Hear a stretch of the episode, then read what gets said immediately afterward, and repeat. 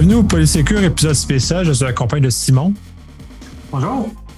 Ça va bien? Ben oui, ça va très bien, merci. Bon, aujourd'hui, on va parler de C27, qui est euh, la version, disons, améliorée de C11. Euh, améliorée plus plus parce qu'il y a quand même beaucoup d'éléments. Cette projet, ce projet de loi amène trois changements. Ben, un changement de loi, il y a la création de deux nouvelles lois qui vont avoir des impacts sur la vie, euh, la protection de la vie privée. Euh, il y a beaucoup d'éléments. Ceux qui ont suivi C11, euh, on va faire un, léger retour dessus justement pour rafraîchir les idées là-dessus. Mais on va ensuite parler beaucoup de C27, les, deux, lois, euh, celle de la protection des, renseignements et celle du tribunal en premier lieu, justement pour voir quelles sont les, modifications, les améliorations, tout changement que C27 a apporté à ce qu'on s'attendait de C11, par exemple. je vais te laisser comme ça une, une brève introduction de C11. Oui, bon, ben merci. Euh, effectivement, c'est bien dit que C27 est une version revue et améliorée de, C11. Donc, euh, puis là, on, on va éviter de, se mélanger avec les, numéros là, parce qu'à chaque nouvelle, euh, nouvelle mouture du Parlement, là, les, numéros recommencent. Donc, un C11, il y en a eu un autre récemment. mais bref, le C11 dont, dont les questions de lui, le projet de loi qui avait été déposé en 2020 par le ministre de l'époque de, l'Innovation et de l'Industrie, Nabil Payne qui avait été déposé et qui vise à, réformer le cadre juridique euh, fédéral en matière de protection des renseignements personnels dans le secteur privé. Donc, c'est un projet de loi assez ambitieux qui réformait toute la première partie de la loi fédérale actuelle, la loi sur la protection des, euh, renseignements personnels et des documents électroniques, la LPR-PDI, la PIPEDA en anglais, on la connaît souvent mieux son acronyme anglais. Euh, donc, ça venait réformer cette loi-là qui s'applique aux entreprises fédérales, mais qui s'applique également dans les provinces qui n'ont pas leur propre loi. Donc, ça a quand même un champ d'application assez large. Et puis, ce projet de loi de C11 avait notamment pour but d'accroître les sanctions sur les entreprises qui contreviennent au droit à la vie privée, qui, qui gèrent euh, pas comme il faut les renseignements personnels, et donc créer un tribunal pour sanctionner les entreprises, euh, un tribunal administratif qui imposerait des sanctions administratives euh, donc, il y avait tout ça dans ces 11. Ça n'a pas vraiment avancé en, débat parlementaire. En fait, ça ne s'est jamais vraiment rendu à, l'étude détaillée, là, où est-ce qu'on fait l'étude article par article. Ça a été eu un changement de ministre. François-Philippe Champagne est arrivé, euh, il a poursuivi en deuxième lecture. Puis ensuite, il y a eu les élections à l'été 2021. Euh, Et là, le projet de loi est mort au feuilleton. Ensuite, le gouvernement, euh, un nouveau gouvernement a été élu, un gouvernement libéral, donc François-Philippe Champagne a repris le flambeau et nous a proposé euh, à la toute fin de la dernière session parlementaire, là, donc juste au, début de, l'été 2022, le nouveau projet de loi C-27 qui réintroduit les deux lois qui étaient dans C11, donc c'est-à-dire la, la, loi sur la protection de la vie privée des consommateurs, qui vient remplacer la partie 1 de la loi fédérale PIPEDA, la nouvelle loi sur le tribunal de la, protection des renseignements personnels et un ajout, donc une grosse nouveauté de C27, une nouvelle loi sur l'intelligence artificielle et les données. Donc, c'est là où on en est avec, avec C27 aujourd'hui. Oui, puis euh, ils l'ont pas chômé euh, entre la, la, la, C11 et la C27. Il en a justement profité probablement pour s'inspirer de la, de la PS64 au Québec, parce qu'on retrouve justement dans la nouvelle, dans la nouvelle certaines saveurs de cette de ces influences-là. Et il y a beaucoup de modifications qui sont faites, euh, parfois subtiles, mais qui ont quand même des, des, impacts majeurs. Fait que ceux qui ont resté figés sur l'idée de la séance euh, vont devoir quand même lire les, les trois nouvelles lois euh, une fois qu'ils vont tomber parce qu'il y a beaucoup de différences qui auront des impacts sur les entreprises, qui auront des impacts sur la protection des individus. je vais te laisser aborder, en tout cas, commencer avec certaines différences qui te, qui te semblent les plus, les plus apparentes.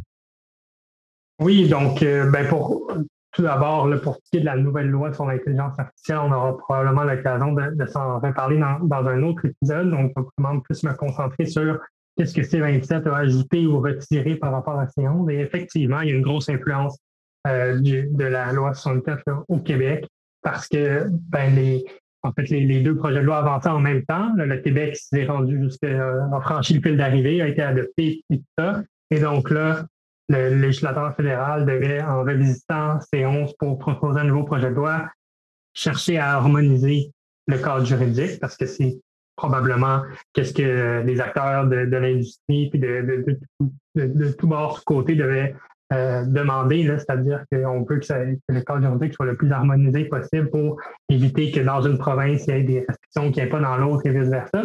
Donc, il y a eu un, effort d'harmonisation qui a été fait, notamment en ce qui concerne la définition de données de renseignements personnels dépersonnalisés versus les renseignements personnels anonymisés. Donc, la loi 64 fait une distinction assez claire entre les deux, parce que d'un côté, les renseignements anonymisés ne sont plus des renseignements personnels, sont à l'extérieur du cadre de la, loi, alors que les renseignements dépersonnalisés demeurent assujettis à la loi et eux font l'objet de certaines exceptions à un cadre un petit peu plus flexible. Et la, distinction similaire est introduite dans C27 avec des exceptions pour les, renseignements dépersonnalisés et une exclusion pour les renseignements anonymisés, puis même que C27 va encore un peu plus loin, c'est-à-dire qu'il vient exclure les renseignements dépersonnalisés, donc pas anonymisés, ils sont déjà exclus, les renseignements dépersonnalisés, pseudonymisés, c'est un, synonyme, eux, ils sont exclus de certaines dispositions. Donc ça, c'est intéressant. Par exemple, quand il, y a, un droit de, suppression qui est introduit dans, dans 27, mais qui était déjà dans C11, mais qui, revient, et les, les renseignements dépersonnalisés n'ont pas l'objet de ce droit de, suppression-là. Donc, on ne pourrait pas exercer ce, droit-là à l'égard de renseignements qui ont été dépersonnalisés, même s'ils demeurent sujets à la loi. C'est la même chose pour d'autres droits comme le, droit d'accès et, euh, et, tout ça. Donc, je pense que c'est quelque chose qui a été appris de, la loi 64 où est-ce qu'on s'est dit, OK, mais ça va peut-être être compliqué si on a dépersonnalisé des renseignements, qu'un individu veut avoir veut exercer un droit à cet égard-là, mais on a enlevé on a enlevé les identifiants qui permettent de l'identifier. Il faudrait qu'on les réidentifie.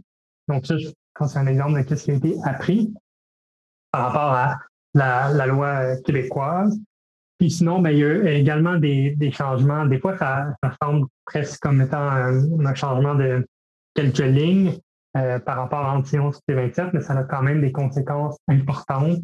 Euh, notamment, bon, il y a un nouveau préambule qui a été ajouté à la loi. Ça, c'est quand même quelque chose d'intéressant parce que le préambule, ça permet d'interpréter toutes les dispositions de la loi. Il n'y en avait pas en ce moment dans la loi. Donc, ça, c'est intéressant. Également, il y a par rapport euh, au, type de renseignements sensibles, en fait, il y a une précision que les renseignements sur les mineurs sont des renseignements sensibles. Ce qui est intéressant, c'est que contrairement à la loi québécoise, il n'y a pas une obligation dans la loi de dire si vous traitez des renseignements sensibles, il vous faut un consentement express. Ce qu'on vient de dire, c'est que les renseignements de mineurs sont des renseignements sensibles. On ne définit pas non plus c'est quoi un renseignement sensible. Je pense qu'on s'en remet beaucoup aux lignes directrices du Commissariat fédéral à la protection de la vie privée qui ont déjà un peu défini la notion de sensibilité, la notion de consentement, puis comment est-ce qu'on doit aller chercher un consentement valide. Donc, le législateur n'a pas voulu euh, réinventer la roue. Il s'est dit on va, on va venir on va venir proposer un cadre juridique qui va bien s'intégrer aux, euh, aux, lignes directrices existantes. Donc, il y a ça. Puis également, dans les exceptions, euh, il y avait déjà une exception qui permettait aux, aux entreprises de collecter et d'utiliser les renseignements personnels lorsque c'était pour en, vue d'une activité d'affaires légitime, puis euh, à condition de respecter certaines, euh, certains critères, donc notamment de ne pas devoir influencer le comportement des individus, il fallait que ça s'inscrive dans euh, certaines activités d'affaires listées dans la loi. Puis il y en avait qui étaient assez larges, là, entre autres, quand ça avait été beaucoup critiqué. C'est-à-dire que s'il y avait une activité d'affaires, par exemple, que c'était de ne pas avoir de, de, relation directe avec les individus concernés, donc que c'était difficile d'obtenir le consentement. Puis là, plusieurs personnes ont dit, ben, les entreprises pourraient pratiquement dire, ah, ben, j'ai pas nécessairement une relation directe, c'est pas facile pour moi d'obtenir le consentement, donc j'ai une exception. Ça, ça a été retiré. Euh, donc, le spectrum des activités d'affaires qui font l'objet d'une exception a été, euh, a été réduit. Mais une nouvelle exception au consentement a été introduite, qui n'était pas non plus dans C11, qui est maintenant dans C27, qui s'inspire beaucoup du, droit européen, en fait, qui avait été recommandé même pour la loi 64, mais ça n'a pas été introduit au Québec. C'est une, exception pour les intérêts légitimes de l'entreprise. Ça semble un peu aux activités d'affaires, sauf que les activités d'affaires, c'est écrit directement dans la loi, c'est quoi l'activité en question, quand même limité. Intérêt légitime, ça ça se base sur une analyse qui est faite par l'entreprise, qui doit documenter cette analyse-là, euh, évaluer les critères, c'est-à-dire que ça ne doit pas surprendre les attentes raisonnables des individus, euh, puis il y a différents critères prévus dans la loi. Mais donc, ça permet une certaine souplesse, c'est-à-dire d'utiliser des renseignements personnels sans consentement si il y a vraiment une analyse qui a été faite à l'interne pour dire que ça s'inscrit dans le cadre de nos intérêts légitimes, ça ne devrait pas choquer les individus qu'on les utilise pour ces, ces euh, notions-là. Ça aussi, ça va faire l'objet de, beaucoup de débats parce que c'est quand même une porte ouverte importante là, euh, qui, enlève un peu de contrôle aux individus, même si bon, le, consentement n'est pas nécessairement plus la panacée et ne permet pas un, contrôle si effectif que ça. Ça demeure quand même une, nouvelle exception assez majeure qui est introduite dans C27 qui qui est dans nul autre, qui est dans aucune autre loi de protection des données dans le secteur privé au Canada. Très intéressant justement de voir ces changements-là du mot de consentement. Puis le, consentement, c'est souvent un des éléments assez euh, pivots dans ce qu'on peut percevoir sur, euh, sur, ces, sur la protection des, des renseignements personnels et le, le pouvoir du consommateur ou de, de l'utilisateur final d'influencer de, les, les, éléments. J'aime bien, j'aime bien savoir là, à quel point ils définissent choquer. Euh, cette définition-là va probablement évoluer avec le temps ou cette perception-là aussi. Euh, je, serais très curieux de voir euh, comment moi je me sens choqué par rapport à une autre personne par rapport à l'usage de mes données. Euh, on a un cas récent avec Tim Horton. Il y a des personnes qui étaient plus choquées que d'autres par rapport à ce qui s'est passé. Fait que de voir à quel point on va pouvoir naviguer dans, dans cette, cette définition. Ça semble c'est flou un peu. Là. C'est sûr que c'est mon, euh, mon, euh, mon expression, là, choqué pour, pour en, bon, bon québécois. La loi vient dire qu'il ne faut pas que le, traitement, en vertu de l'exception d'intérêt légitime, en fait, il faut qu'une personne raisonnable puisse s'attendre à cette utilisation-là pour cet intérêt-là.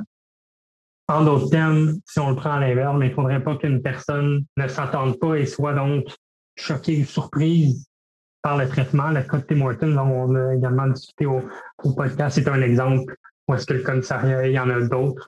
Souvent, les enquêtes des commissaires font état de traitement de données qui ne respectaient pas les ententes raisonnables. On voit qu'une personne raisonnable ne s'attendrait pas. Et donc, ça, c'est le critère un peu, euh, la règle d'or de, nos lois canadiennes, la notion des attentes raisonnables, qui reste, je trouve que c'est quand même un, un modèle d'encadrement intéressant, c'est-à-dire que tant si on est sur les activités d'affaires, l'exception pour les activités d'affaires ou l'exception pour l'intérêt légitime, oui, ça, permet de traiter des renseignements personnels sans consentement, mais il y a toujours un peu ce critère-là qui doit être dans la tête des entreprises de se dire est-ce que une personne raisonnable va s'attendre à traiter, à ce que les renseignements personnels soient traités de cette manière-là?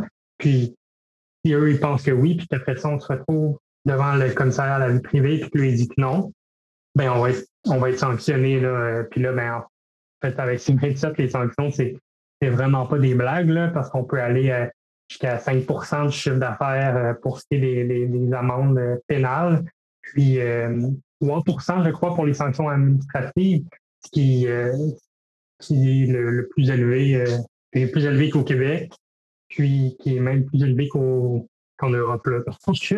je ne connais pas toutes les lois à travers le monde, mais ça, doit, ça doit être dans les amendes. si c'est adopté comme ça, ça, va être dans les amendes les plus élevées au monde. Intéressant de voir justement qu'on va chercher le bâton justement pour faire mal aux. Euh, va rappeler aux entreprises qu'il faut être c'est la loi est sérieuse. C'est un peu ça l'objectif aussi de l'application.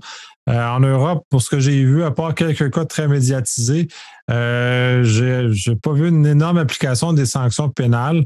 Euh, j'ai hâte de voir ici. Euh, c'est sûr qu'on a là, on a le cas de Tim Horton qui est, qui est dans l'actualité, puis qui même qui fait justement parce que la sanction, puis là, c'est parce que c'est pas une sanction pénale qui a été appliquée à Tim Horton, c'est un recours collectif.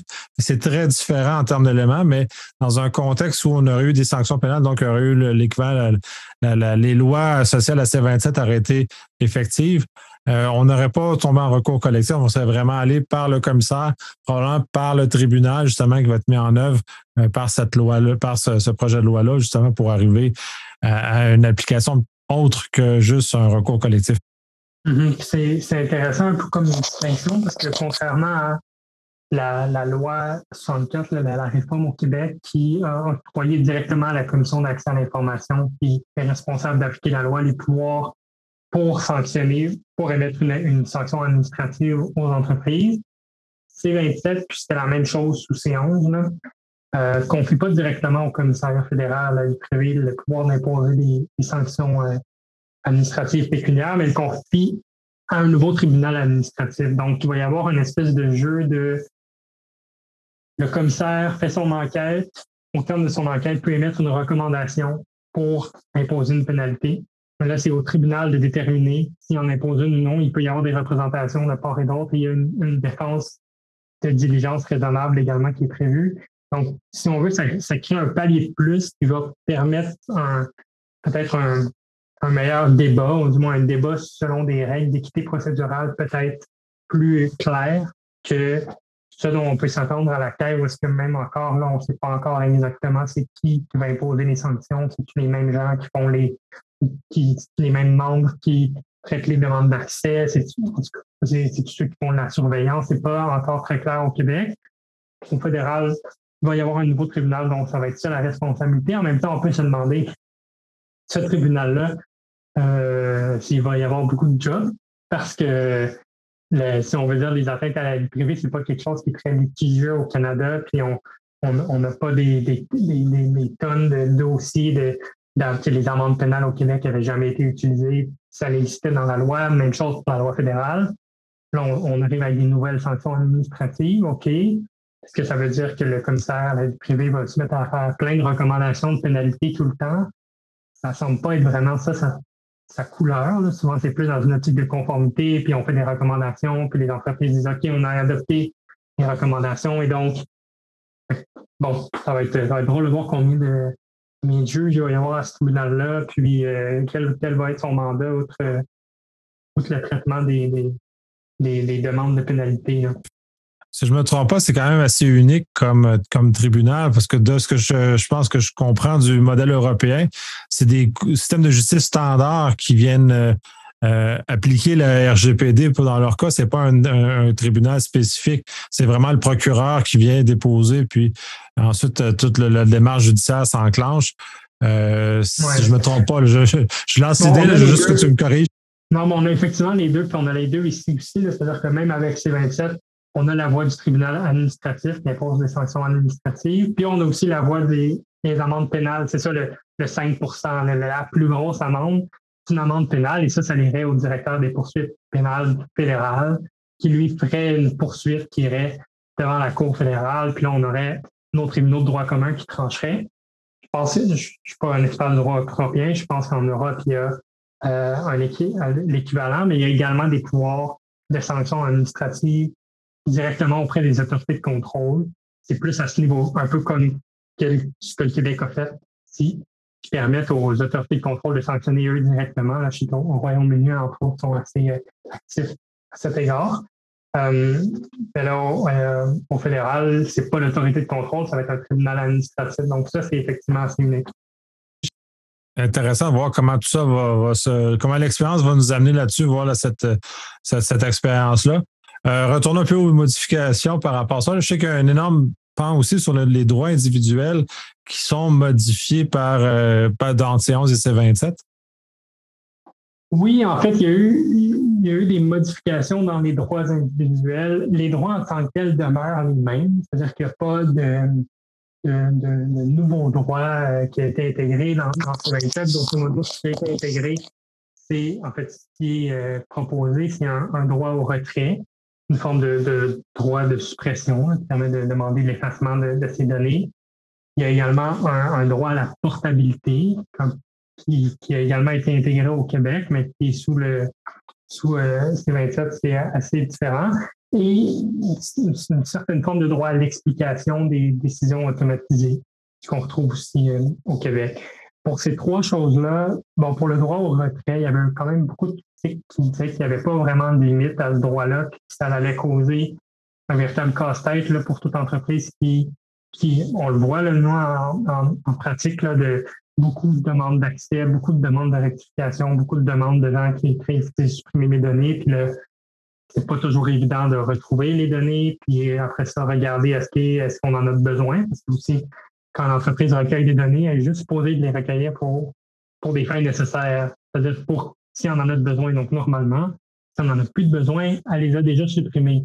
Donc là, après ça, répondre à une demande d'effacement, c'est, pas nécessairement évident. Puis là, maintenant, il y a des, plusieurs nouvelles exceptions, notamment si l'entreprise a déjà adopté un calendrier de conservation. Elle va pouvoir répondre à une demande d'effacement et dire on a besoin de vos données pour telle finalité, comme on vous l'avait dit qu'on l'a recueilli. Puis, selon notre calendrier de conservation, ça, doit être, ça va être supprimé dans un an et deux semaines. Donc, on on va pas effacer toutes vos données parce qu'on en a encore besoin pour la durée qui est prévue. Donc, des exceptions comme ça qui, je pense, vont être assez bénéfiques là, dans du côté opérationnel. Sinon, il y a euh, également pour la portabilité, euh, à moins de, me tromper, ça reste probablement la même chose. En fait, c'est assez flou le droit à portabilité sous C11 C27 parce que tout va être déterminé dans un cadre de mobilité des données. Euh, il y a un truc qui est étrange, c'est que ce cadre de mobilité des données-là, c'est pas clair s'il va venir par règlement du gouvernement ou autrement. Je ne sais pas si c'est un cadre que les organisations vont créer entre elles parce que dans C11, c'est très clair, c'est par règlement. Sous C27, on dirait que cet aspect-là est, est comme parti. Peut-être que c'est une erreur de rédaction. En tout cas, bref, les organisations qui vont être assujetties à, ce nouveau droit-là, en fait, à traiter ces nouvelles demandes-là, ne sont pas encore déterminées. Donc, euh, ça va être, ça va être à suivre. Et pour ce qui est des systèmes décisionnels automatisés, on n'a pas, comme sous la loi 64, des, euh, des droits de, pour les individus de s'opposer ou de, contester des décisions automatisées. On a cependant une, obligation de fournir une explication quand une, décision automatisée a une incidence importante sur les individus. Donc ça, ça a été ajouté. Ça ne va pas être toute forme de décision automatisée euh, comme euh, le fait qu'on se rappelle par un cookie que vous préférez la langue française quand vous visitez notre site web, qui est une décision automatisée qui va faire l'objet d'une explication. Ça va être celle qui ont une incidence importante. Euh, on a ici une inspiration du, droit européen. Puis, puis, puis c'est pas mal ça pour les, la, la, la, question des systèmes automatisés sous réserve de toute la nouvelle loi sur l'intelligence artificielle qui, elle, a introduit aussi des, euh, certaines exigences, quoique beaucoup, beaucoup à venir par règlement là, dans, cette nouvelle loi-là. Très intéressant. Ça me semble être un bon tour d'horizon du changement. Si on fait l'exception de la loi sur l'intelligence artificielle, qu'on va justement parler dans un, épisode qui va lui être disé parce que c'est quand même un gros morceau. Euh, as-tu d'autres choses, as-tu d'autres éléments qu'on n'aurait pas couvert? Tu aurais aimé qu'on couvre avant, avant de clore? En fait, non, c'est vrai que le, si on veut, le C27, ça, ressemble pas mal à une version revue et améliorée de C11. Je pense qu'on a, on a fait le tour des de, principales distinctions. Euh, sinon, les, gens peuvent toujours, euh, sur le, mon cabinet BLG, on a publié différentes ressources qui permettent rapidement de voir les différences euh, entre C11 et C27. Donc, je vous invite à les consulter si ça vous intéresse. Oui, effectivement, ces euh, informations-là vont être mises dans les, euh, dans les notes de, l'épisode. Donc, euh, au lieu d'avoir à chercher, vous aurez juste à cliquer sur les, URL qui seront fournis. Donc, ça va être plus facile d'accéder directement à ces informations-là qui sont très intéressantes. Je te remercie encore une fois. C'est toujours très pertinent, très intéressant. merci de ta générosité. Toujours un plaisir.